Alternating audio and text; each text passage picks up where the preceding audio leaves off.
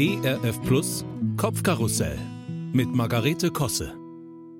Ich habe dies Jahr einen Tee-Adventskalender. Selbst gekauft, als Reserve, weil der älteste Sohn sich immer einen wünscht und ich mir nicht so sicher war, ob ich den bestimmten aus dem Reformhaus auch noch rechtzeitig bekomme. Habe ich aber. Dann war der andere über und ja, jetzt trinke ich eben Tee. Er sieht nett aus, der Kalender, und der Tee schmeckt. Da ich aber morgens erstmal unbedingt einen Kaffee brauche, vergesse ich das Ganze über den Tag. Mittlerweile haben sich daher schon diverse Teebeutel angesammelt und ich komme mit dem Datum überhaupt nicht mehr klar. Die Sorten haben so schöne Namen wie Skinny Vanilli oder Be Happy, aber auch solche wie Wonderful Morning oder Nighty Night. Und da ist es, das Dilemma. Ich kann den Tee noch nicht mal nachtrinken, wann ich will, sondern ich muss es der jeweiligen Tageszeit anpassen. Little Dreamer am Vormittag wäre jedenfalls ziemlich kontraproduktiv. Ach, irgendwie hatte ich das mit den Adventskalendern romantischer in Erinnerung. Apropos, kurzer Exkurs. Ganz am Anfang unserer Beziehung haben mein Mann und ich uns auch mal gegenseitig Kalender selbst gemacht. Der für mich war imposant aus diesen gedrehten Metallstangen für Tomaten gebastelt. Daran hingen Umschläge in Blau und Gold. Ich war ganz schön beeindruckt. Und später ganz schön amüsiert. Der Kalender hörte nämlich bei der 16 plötzlich und abrupt auf.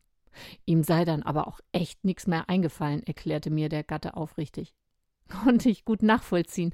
Meine Präsentchen für ihn wiederholten sich gegen Ende auch schon ziemlich offensichtlich. Oh, schön, schon wieder eine Marzipankartoffel. Hui. Wie auch immer. Diesmal staut es sich an bei mir. Bei unserem zweiten Sohn übrigens auch. Er hat so edle Schokoladenminis aus einer Berliner Manufaktur. Die möchte er auch bewusst genießen. Da braucht es den passenden Moment. Nicht so haps rein damit, wie wir als Kinder alle früher mit den Schokokalendern. Da war mein Highlight übrigens immer das Schaukelpferd. Egal. Ich stelle fest, dass sich bei mir während und nach der Weihnachtszeit auch anderes anstaut.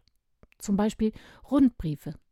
Ich liebe es, wenn Freunde zum Jahresende Mails mit ihren persönlichen familiären Jahresrückblicken verschicken. Man staunt über Familienfotos, erfährt, was die Kinder in Erwachsenen alles so treiben. Ich mag das gern.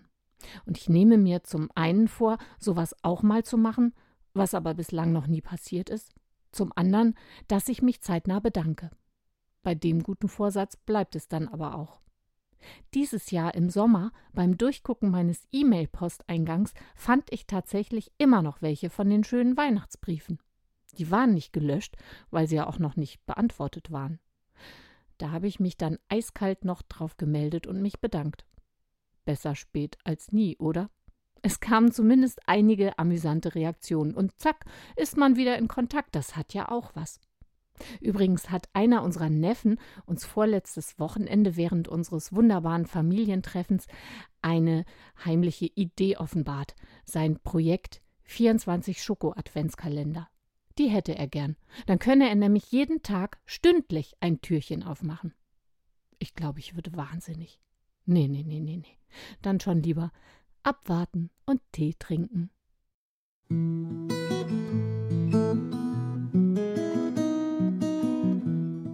Kopfkarussell von und mit Margarete Kosse.